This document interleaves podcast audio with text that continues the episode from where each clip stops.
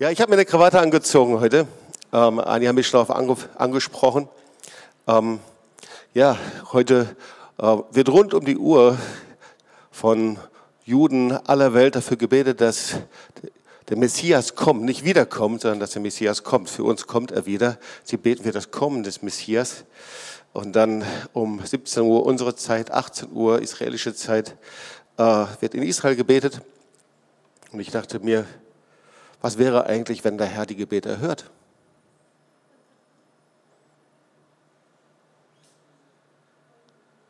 Haben wir schon mal darüber nachgedacht, wenn wir beten, dass Gott auch Gebete erhört? Oder sind wir so säkular inzwischen, dass wir gar nicht mit dem rechnen, was passiert? Ob das Wiederkommen Jesu ist, ob das jetzt heute in 20 Jahren, 50, 100 oder ob das sein Eingreifen ist.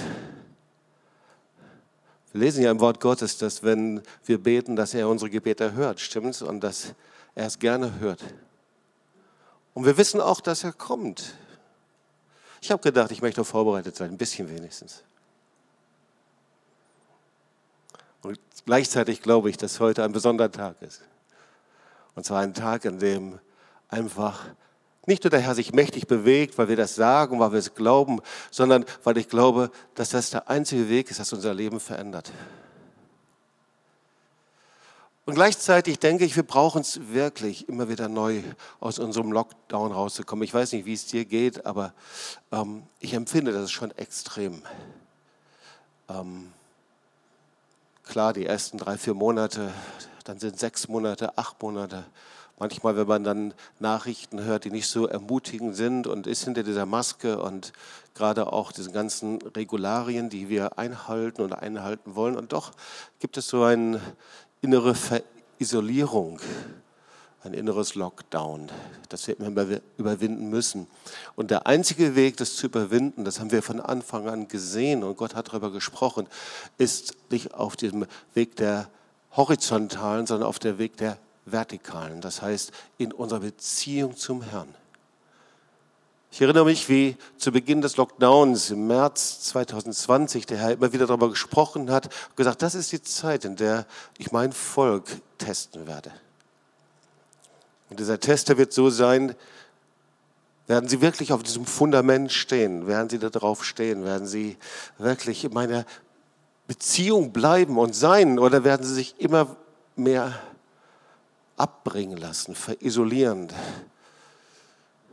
untertauchen in einer Welt von Medien und Social Media und Netflix und was es alles gibt, sondern eintauchen in meine Gegenwart. Ich habe ein Wort für euch mitgebracht. Ähm, ich glaube, der Herr möchte zu euch sprechen. Und da ich schon Heilungssohn erlebt habe, aber trotzdem noch meine Brille brauche, wegen der Kurzsichtigkeit, setze ich sie auf. Ich möchte euch den Text lesen, 2. Könige 2, 19 bis 22. Eine ganz interessante Geschichte, die wir so gut kennen über Elisa. Und die Einwohner der Stadt Jericho sprachen zu Elisa, Herr, wie du siehst, hat unsere Stadt eine ausgezeichnete Lage, aber das Wasser ist schlecht, ist vergiftet und verursacht immer wieder Fehlgeburten. Er sprach, bringt mir Herr eine neue Schale und tut Salz hinein. Und sie brachten es ihm. Da ging er hinaus zu der Wasserquelle, warf das Salz hinein und sprach, so spricht der Herr, ich habe dieses Wasser gesund gemacht. Es wird keinen Tod und keine Fehlgeburten mehr verursachen. Seitdem ist das Wasser gut und ist bis heute so geblieben, genau wie Elisa es gesagt hat. Es lohnt sich, diese Geschichte anzuschauen und zuallererst ähm, möchte ich euch nicht erschrecken, aber es passt einfach zu der Predigt. Vielleicht könnte man das erste Bild zeigen. Ähm, dieses Zeichen, das ist auf manchen ähm, Flaschen, Wasserflaschen oder wie auch immer, das ist das Kennzeichen für Gift. Ja, also schlechter Beginn für eine Predigt, oder? das ist das Kennzeichen für Gift. Und Definition, Gift ist ein Stoff, der Lebewesen durch Eindringen in den Organismus ab einer bestimmten geringen Dosis einen Schaden zufügt und zerstören kann und töten kann. Ja, beim Gift ist es also so, man merkt es nicht sofort, sondern naja, ob das jetzt Nikotin ist oder, oder Drogen oder Alkohol oder äh, es können auch ähm, viele andere Dinge sein, aber die Folgen sind oft versteckt und dann langsam entwickeln sie sich und wenn man dann merkt, wie sie ihre zerstörende Kraft entwickeln, dann ist es meistens schon zu spät und sie fügen Schaden zu, meistens sogar Schaden, den man nicht wieder reparieren kann. Das ist die Folge von Gift. Und in der Bibel ist das natürlich, wissen wir, ein Bild für Sünde, für Gericht, etwas, was schädigt und zerstört. Und darum geht es in dieser Geschichte von Elisa und dem vergifteten Wasser. Und ihr Lieben, es ist eben nicht nur eine Geschichte von Reinigung und Heiligung, sondern es ist eine Geschichte, in der die Schuld der Vergangenheit sichtbar wird, die Auswirkungen auf Bewohner hat. Das heißt, hier geht es auch um Vergangenheit und wie die Vergangenheit Auswirkungen hat. Und es ist das Bild, wie wir an einer Quelle sitzen. Und als Christen natürlich leben wir auch in, an der Quelle. Und wie diese Quelle durch den langen Schatten der Vergangenheit vergiftet werden kann. Und sogar für die Bewohner des Landes unfruchtbar wird. Und deswegen zuallererst mal so ein paar Gedanken zur Geschichte. Wir sind ja viel eben auch unterwegs mit dem Marsch des Lebens. Ähm, Geschichte ist eine interessante Geschichte. Wir hören und sehen oft was in den Medien darüber. Ähm, der erste Punkt ist, Gott handelt und offenbart sich in der Geschichte. Also Geschichte ist nicht nur eine Abfolge von Jahrhunderten und Jahren und Tagen, sondern es ist die Zeit, in der Gott als Schöpfer wirkt und er alles, sagt das Wort Gottes, in seine Hand hält. Psalm 31, meine Zeit steht da, steht in deinen Händen. Oder Offenbarung 22, 13 steht, ich bin das A und das O, Anfang und Ende. Naja, Alpha und Omega. Ja, bei der Schöpfung war er mit dabei und bis zum Schluss. Der Geist und die Braut, sie sprechen, kommen. Also Jesus ist der Herr über Vergangenheit, Gegenwart und Zukunft. Er ist der Herr darüber. Nochmal über Vergangenheit, über Gegenwart, er ist der Herr über Zukunft. Aber deswegen, weil er der Herr ist, der auferstandene Jesus, muss eben alles mit ihm versöhnt sein. Die Vergangenheit muss mit ihm versöhnt sein, die Gegenwart muss mit ihm versöhnt sein und auch das, was kommen wird.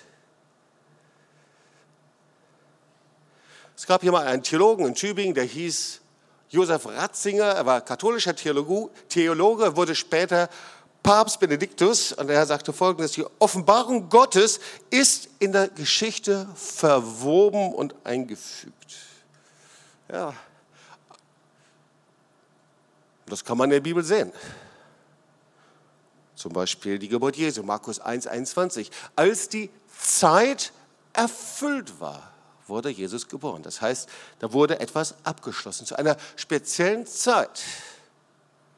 Das war keine Option, dass Jesus 2015 oder 2021 geboren wird, sondern es war im Jahr Null, genau zu dieser Zeit. Der Herr denkt im geschichtlichen Rahmen genauso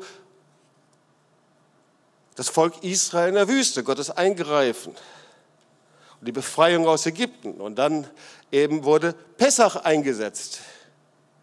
Wir können nicht nachlesen, dass dann eben im Wort Gottes, dass der Herr im Wort Gottes sagt, okay, das Geschehen ist geschehen, schaut nach vorne, sondern 2. Mose 12, 14, ihr sollt diesen Tag als Gedenktag haben.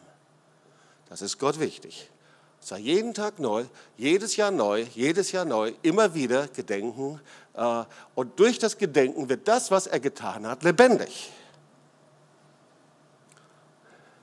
Oder viele sagen, wenn sie sich die Geschichte Israels anschauen, ja, die Vertreibung 70 nach Christus und wie Gott sie zusammen und zurückgebracht hat und dann die Staatengründung 48, sagen, allein das ist für sie ein Zeugnis vom Herrn. Ja, und das ist erstmal wichtig. Unsere persönliche Geschichte besteht ja auch aus Vergangenheit, Gegenwart und Zukunft. Und wir wissen, dass die Vergangenheit, die Geschichte der Vergangenheit kann Segen sein, boah, wenn du die, all die Dinge erlebst und erzählst und all das, was du erlebt hast, oder aber auch die Dinge, die nicht gut waren, die können eben dann auch noch weiterwirken, können bis zum Fluch werden sogar. Also sie können Tod bedeuten oder Leben bedeuten. Sie können versöhnt sein oder sie können unversöhnt sein. Die Geschichte, die Vergangenheit kann uns eben gefangen nehmen und ein Gefängnis stecken oder aber wir können befreit von ihr leben. Und so heißt übrigens auch das Thema dieser Predigt, befreit von dem Schatten der Vergangenheit leben. Also ein Leben unter dem Schatten der Vergangenheit, auch das gibt es. Interessanterweise leben viele Menschen unter einem Schatten der Vergangenheit auch wenn sie es nicht möchten. Und wir wissen, da gibt es unheimlich viele Diskussionen darüber, sogar theologische Diskussionen. Ja? Weil viele meinen eben, dass die Vergangenheit keine Auswirkungen hat. Aber wenn man dann genauer hinschaut, dann sind eben dann die Traumata doch da. Depressionen, Ängste, Leere und so weiter und so weiter. Auch wenn wir schon längere Zeit Christen sind. Viele wehren sich wirklich vehement und sagen, lass mich in Ruhe. Ihr mit dieser Vergangenheit. Schaut doch mal endlich nach vorne. Ich bin befreit durch meine Bekehrung. Und trotzdem leben wir sehr oft weiter dem Schatten der Vergangenheit. Irgendwie so, als ob wir noch faule Früchte essen müssten. Als ob, das, als ob etwas noch nicht zerbrochen wäre. Und Viele leben mit so einer Art Theologie, die dann doch oft zu einer Schutzbehauptung oder manchmal auch zu einer Selbsttäuschung dann geworden ist. Ja, sie heißt, durch das Blut Jesu ist alles passiert, Jobst. Höre ich sehr, sehr oft, auch wenn ich in Gemeinden unterwegs bin, ist alles passiert. Vergangenheit erledigt.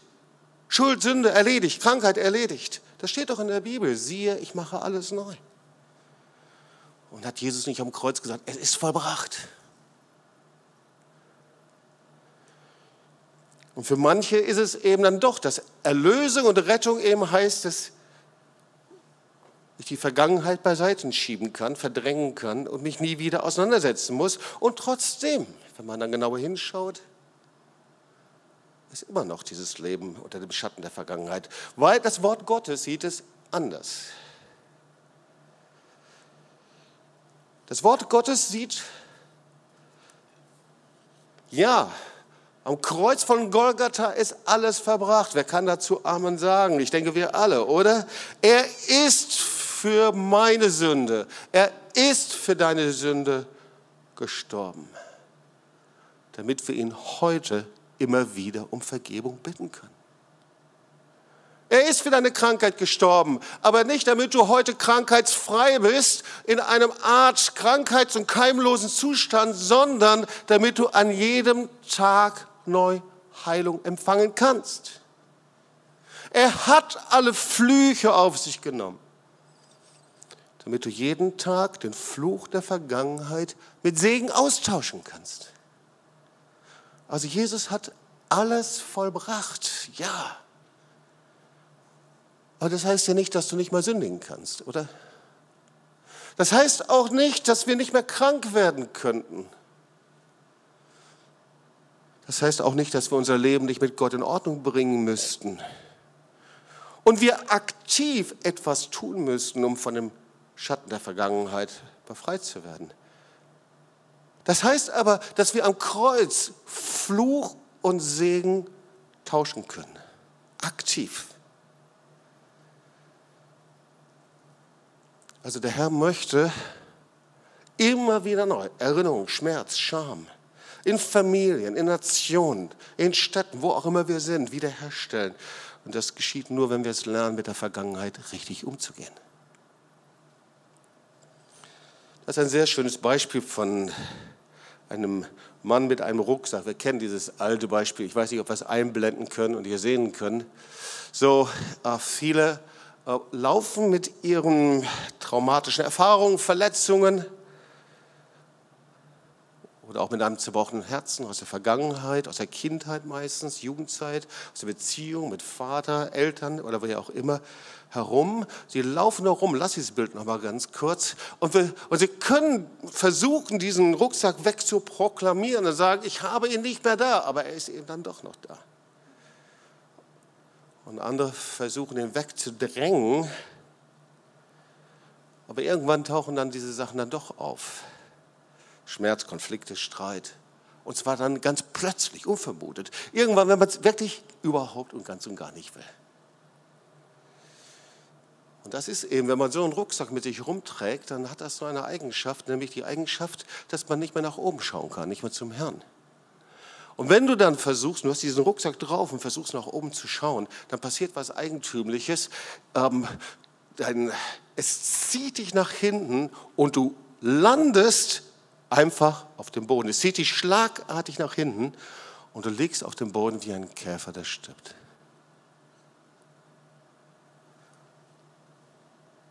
Der einzige Weg ist, Stück für Stück aus diesem Rucksack herauszubringen. Der Herr will uns von dem Gepäck befreien, denn Jesus hat am Kreuz alles vollbracht, ganz klar. Nur die Frage ist, wie wir es ergreifen, wie wir täglich damit leben. Also nochmal, dass wir das noch verstehen, dass Jesus alles getan hat. Das heißt, es ist geschehen, aber ich muss weiter Verantwortung tragen. Und das ist ein ganz einfaches Prinzip.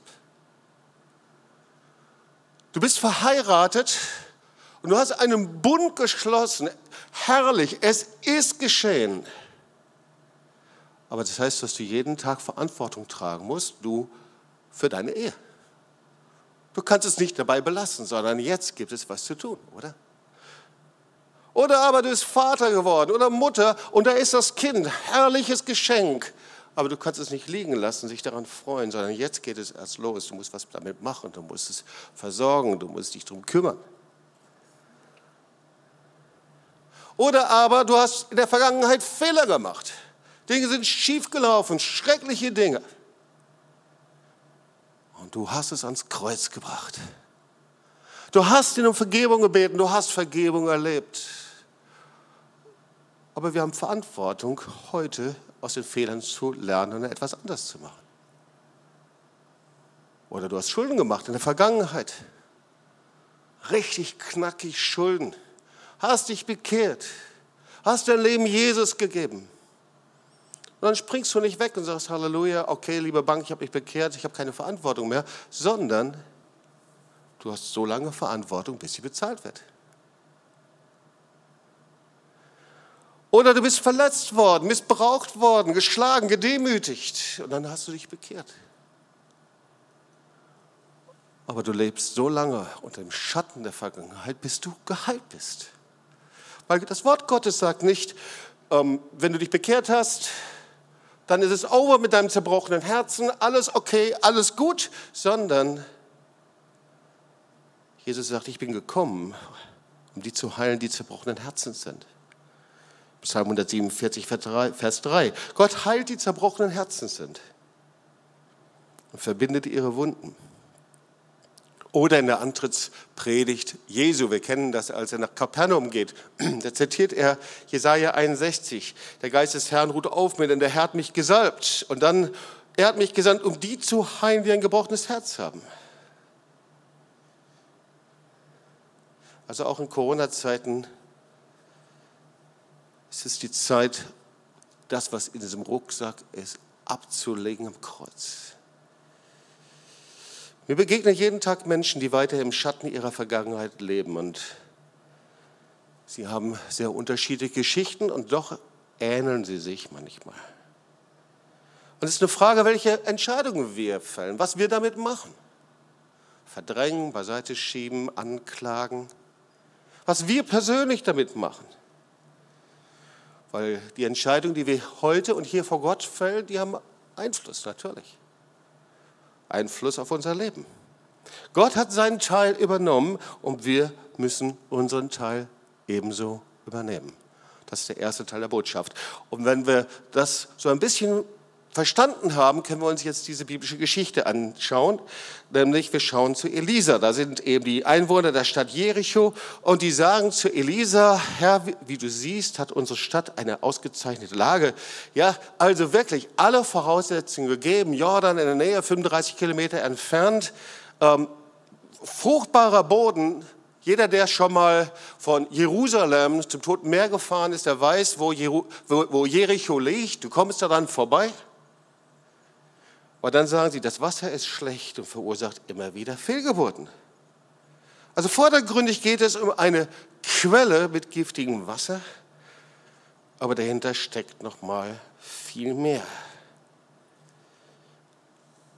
Also Jericho, diese uralte Stadt, ist übrigens die am tiefsten gelegene Stadt der Welt, 250 Meter unter dem Meeresspiegel.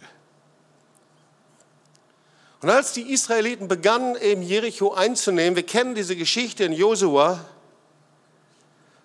Gott hat es ihnen geboten, da setzen sie massivsten Widerstand entgegen. Und in Josua 6 lesen wir, dass die militärischen Mittel Israels nicht ausreichten, Jericho einzunehmen. So massiv war der Widerstand. Das einzige Mittel, die einzige Hilfe war dann ein Erdbeben, das Gott schickte.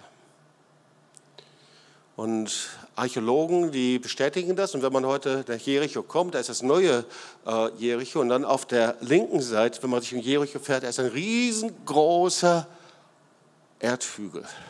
Das sind die Ausgrabungen vom alten Jericho. Und die bestätigen das, ja, durch ein Erdbeben. Aber damals geschah noch etwas anderes. Und da, das ist uns oft nicht so bekannt. Aber für das Verständnis dieses Bibeltextes unglaublich wichtig. Denn Josua sagt im Auftrag Gottes eine Warnung und ein Gerichtswort über diese Trümmer Jerichos. Und er sagte Josua 6, Vers 27, verflucht vor dem Herrn sei der Mann, der sich aufmachen und diese Stadt Jericho wieder bauen wird. Wenn er ihren Grund legt, so soll es ihn seinen erstgeborenen Sohn kosten. Wenn er ihr Tore setzt, soll es ihm seinen jüngsten Sohn kosten. Das ist schon merkwürdig. Warum solche heavy Gerichtsworte? Nun, wir wissen das und haben das gerade gehört. Die Bewohner Jerichos haben dem Volk Gottes den massivsten Widerstand entgegengesetzt. Und ihre Absicht war, sie nicht nur zu hindern, sondern, wenn es irgendwie möglich war, zu vernichten. Und so wurde Jericho eben zu einem Bild für alle, die das Volk Gottes vernichten, die gegen das Volk Gottes stehen. Letztendlich sogar ein Bild für Antisemitismus, Judenhass und ein Gerichtswort Gottes, das wir schon lange kennen. Wer dich segnet, wird gesegnet. Wer mich verflucht, der wird verflucht.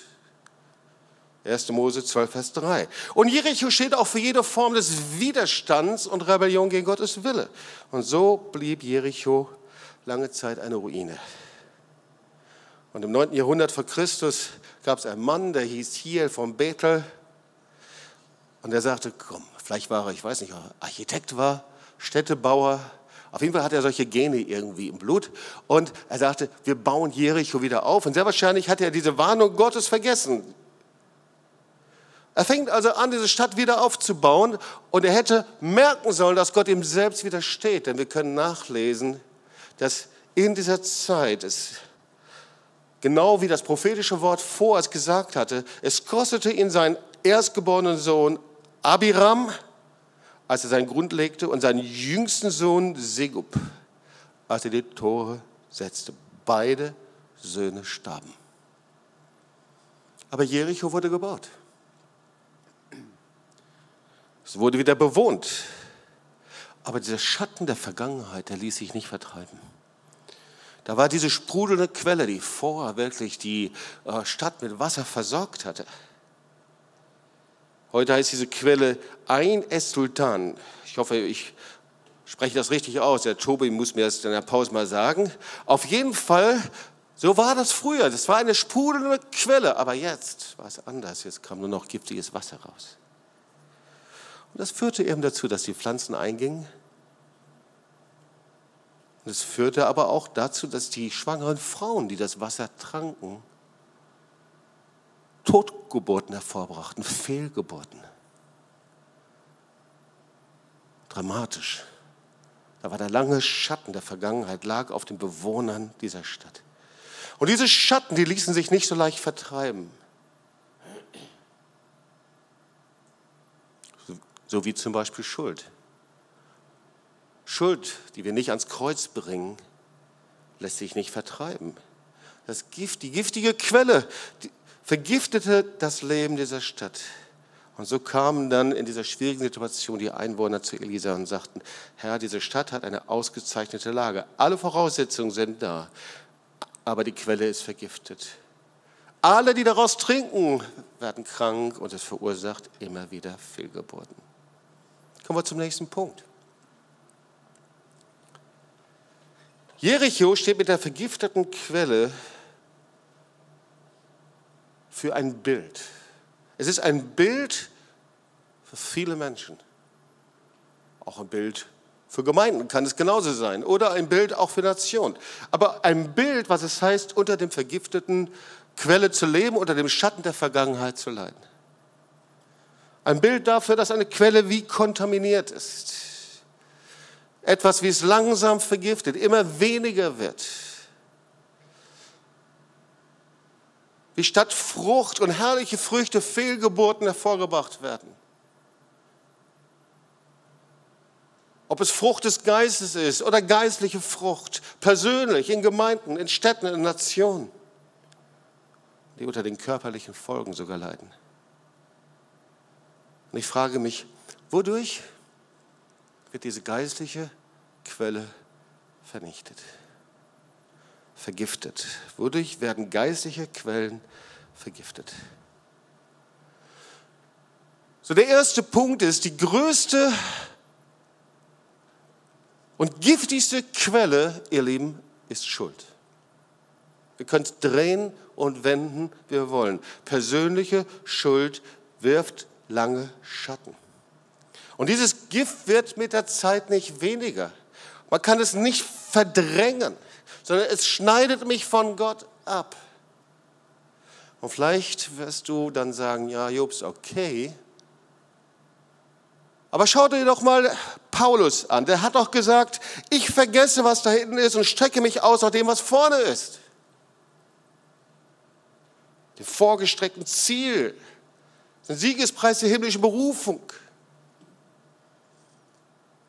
Oft sprechen wir über diesen Vers. Was heißt denn das jetzt? Paulus hat diesen Brief an die Philipper, das steht in Philipper 3,13, 50 nach Christus ungefähr geschrieben. Dazwischen liegen, als er diesen Brief schreibt, äh, und seiner Bekehrung viele Jahre. Ein langer Aufenthalt äh, in Tarsus, wo er vergessen wurde. Ein langer geistlicher Weg. Dazwischen liegt ein Weg der Heiligung. Dazwischen liegt eine Zeit, wo die Jünger es mit Paulus nicht konnten, weil er so extrovertiert und ungeheiligt war aber das war ja auch ein Charakter, müsst ihr überlegen. Der hatte echt eine Vergangenheit. Der hat die Gemeinde verfolgt, Frauen verschleppt, Menschen töten lassen. Und gleichzeitig schreibt er hier im Philippa, ich war berühmter und bekannter Pharisäer. Und das ist der Zusammenhang hier in Philippa 3. Ich war berühmt, ich war bekannt, ich war ein Gerechter. Aber ich vergesse alles um Christi willen. Und an anderer Stelle schreibt er, ich war der größte Sünder von allen. Weißt du, so spricht niemand, der seine Vergangenheit verdrängt hat, oder? Niemand, der es beiseite geschoben hat, sondern der mit ihr versöhnt ist. Das ist der große Unterschied. Und ich frage mich, wie viel wir noch mit uns herumtragen manchmal. Wie viel wir mit uns herumtragen an Lasten der Vergangenheit. Und ja, sehr wahrscheinlich hier in der Gemeinde und anderen Gemeinden, vielleicht bist du durch Glaubensgrundkurse durchgegangen, durch Next Step Kurse, durch Seelsorgeseminare, Seelsorgekurse. Aber irgendwann kommt mal der Punkt, dass du sagst, bitte, es reicht mir und an diese Dinge will ich nicht dran. Und dann ist es eben doch so, so viele Leichen im Keller, so viele Dinge, mit denen wir nicht umgehen, die wir nicht nach, äh, die wir nicht beim Namen nennen wollen. Aber Leichen im Keller machen uns zu geistlichen Heuchler, ihr Lieben. Das Wort Gottes sagt, wenn wir unsere Sünden bekennen, dann ist er treu und gerecht. Also der erste Punkt, und das ist die größte und giftigste Quelle, das ist, wenn ich mit der Schuld der Vergangenheit nicht versöhnt bin. Nicht in dem Sinne, dass ich Ja sage, sondern ich kann nur versöhnt sein, indem ich sie beim Namen genannt habe und ans Kreuz gebracht habe. Solange ich das nicht tue, lebe ich im Schatten der Vergangenheit. Die zweite giftige Quelle ist Bitterkeit und Verbitterung. Ich glaube, es gibt jeden von uns, und ich schließe mich mit ein, durch schwierige Situationen geht, ob das in der Familie geht oder Kindheit, Jugend, Freunden. Man wird ja leichter verletzt von Menschen, die man liebt. deswegen so leicht auch in der Familie. Ich habe einen schlauen Satz gelesen und klugen von einem Psychologen, der hat Folgendes gesagt, ähm, Verbitterung ist deine Reaktion auf Ungerechtigkeit, Kränkung, Herabwürdigung oder Vertrauensbruch. Und das Erstaunliche ist, wir können es runterhalten, wir können es runterhalten, wir können es runterhalten, aber das kommt immer wieder hoch. Und meistens führt es zur Resignation oder aber zur Aggression.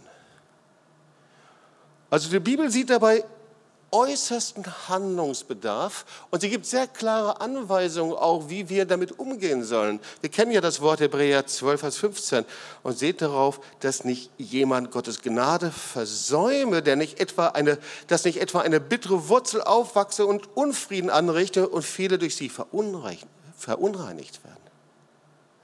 Also hier ist ein etwas anderes Verständnis, sondern hier wird Verbitterung als eine giftige Quelle gesehen. Die Bibel sieht es sogar als Schuld. Die Bibel sieht es sogar, dass jemand, der in Verbitterung und Bitterkeit lebt, in der Gefahr steht, die Gnade Jesu zu versäumen, dran vorbeizugehen.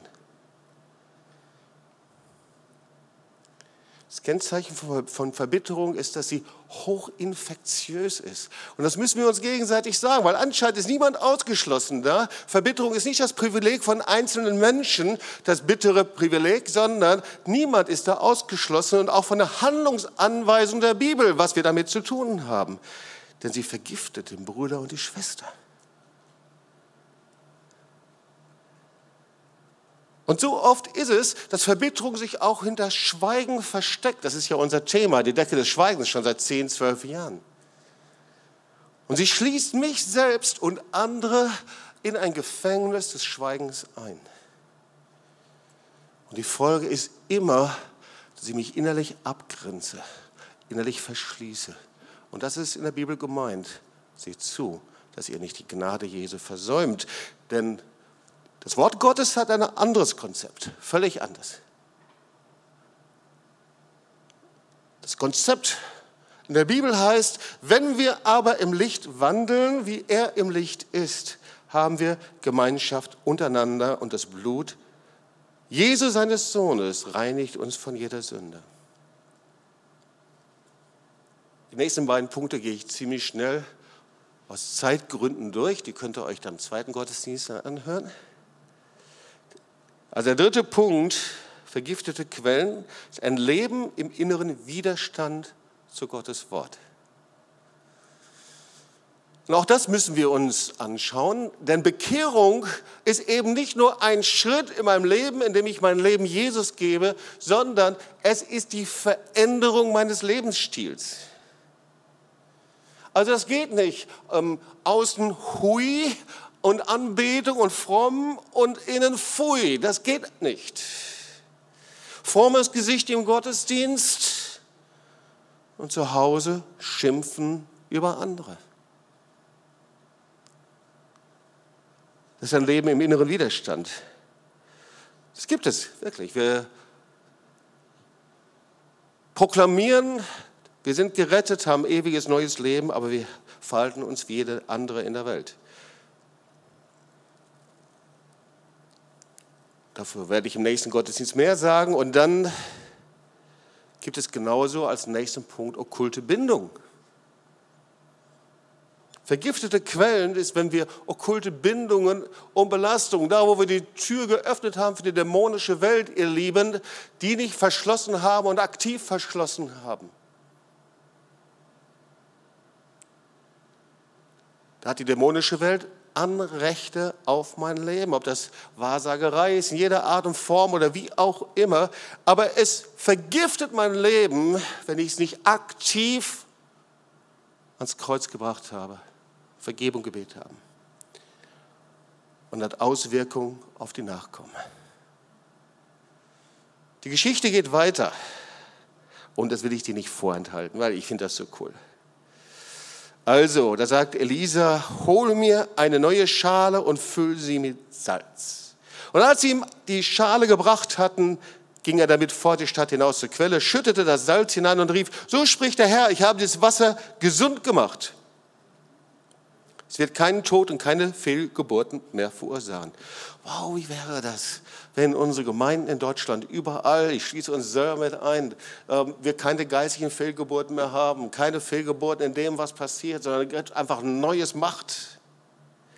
Seitdem ist das Wasser gut und ist bis heute so geblieben, genau wie Elisa es gesagt hat. So die neue Schale mit Salz, die neue Schale steht für Neubeginn und das Salz steht für Reinigung.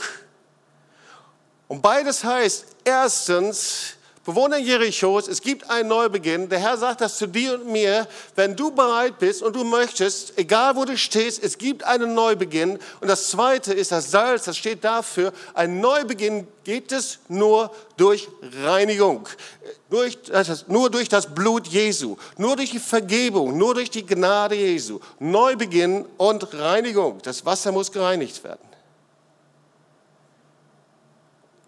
Und er geht hinaus und wirft dann das Salz in das Wasser.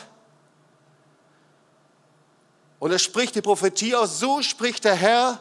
Und dann geht das, die Prophetie so weiter, nicht ich habe das Wasser gesund gemacht, sagt, der, sagt äh, Elia, sondern der Herr sagt, ich selbst habe das Wasser verwandelt. Wenn wir bereit sind zu einem Neubeginn,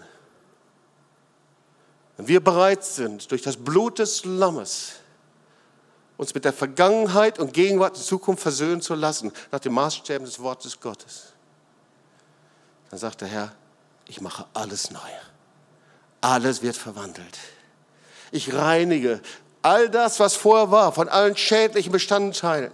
Es wird keine Fehlgeburt mehr geben und die Pflanzen auf den Feldern verwelken nicht mehr, sondern fangen an zu blühen. Wie passiert das?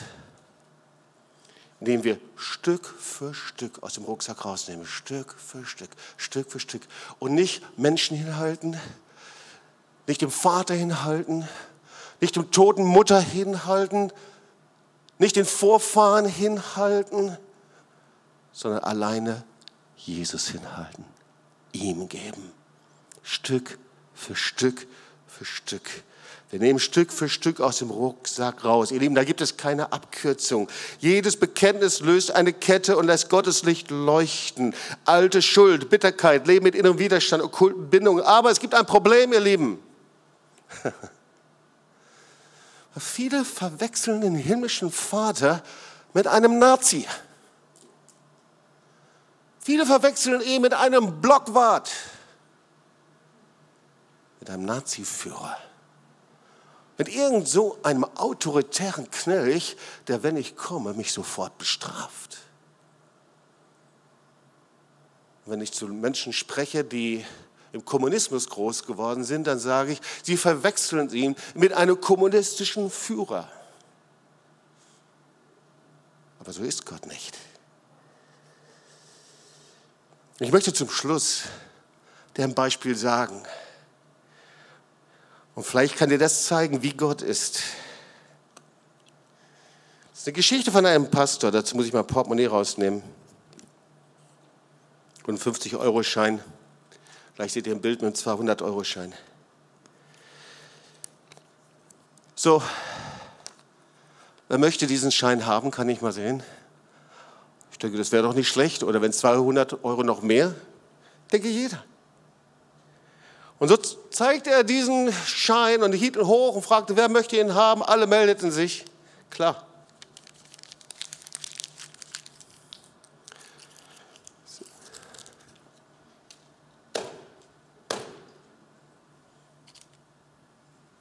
Wer möchte jetzt den Schein haben?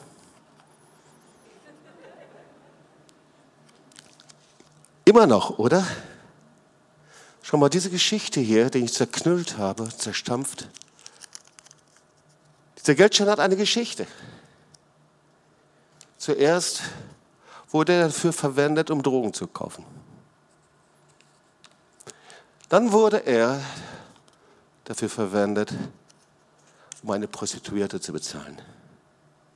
Und schließlich wurde dieser Schein gestohlen. Willst du immer noch den Schein haben? Ja, oder? Weißt du, wir müssen verstehen, dass der Wert des Geldes nicht davon bestimmt wird, was er mitgemacht hat, sondern von dem, was draufsteht. Das, was das Finanzministerium oder wer auch immer da draufgeschrieben hat, es ist und bleiben 50 Euro oder 100 Euro. Und dein Wert wird nicht durch deine Schuld bestimmt oder deine Vergangenheit oder der Zukunft, sondern durch den Wert, den du durch die Liebe Gottes bekommen hast. Das heißt, dein Wert wird in den Augen Gottes nicht davon bestimmt von deinen Erfolgen, Niederlagen und Lebensumständen, sondern der Wert wird alleine vom lebendigen Gott bestimmt. Egal, ob du auf dem Boden liegst, ob jemand auf dich rumtrampelt, egal, ob jemand nimmt oder irgendwas mitmacht und den wegwirft, ganz gleich, was du erlebt hast in deinem Leben, dein Wert verändert sich nicht. Und wie wertvoll du bist, und wir sind in den Augen Gottes. Das zeigt, dass der lebendige Gott seinen einzigen Sohn gegeben hat für deine und meine Schuld und Sünde. Das heißt, Jesus wartet nicht darauf, dass wir unsere Sünde ankleistern und uns hübsch zurechtmachen, Make-up darauf, sondern dass wir es einfach ans Kreuz bringen. Es verändert nichts an einem Wert und selbst in deinen schlimmsten Tagen, und vielleicht bist du gerade in deinen schlimmsten Tagen, bist du ihm so viel wert und liebt er dich so sehr, dass er sein Leben für dich gegeben hat. Komm, lass uns aufstehen und wir wollen zusammen beten.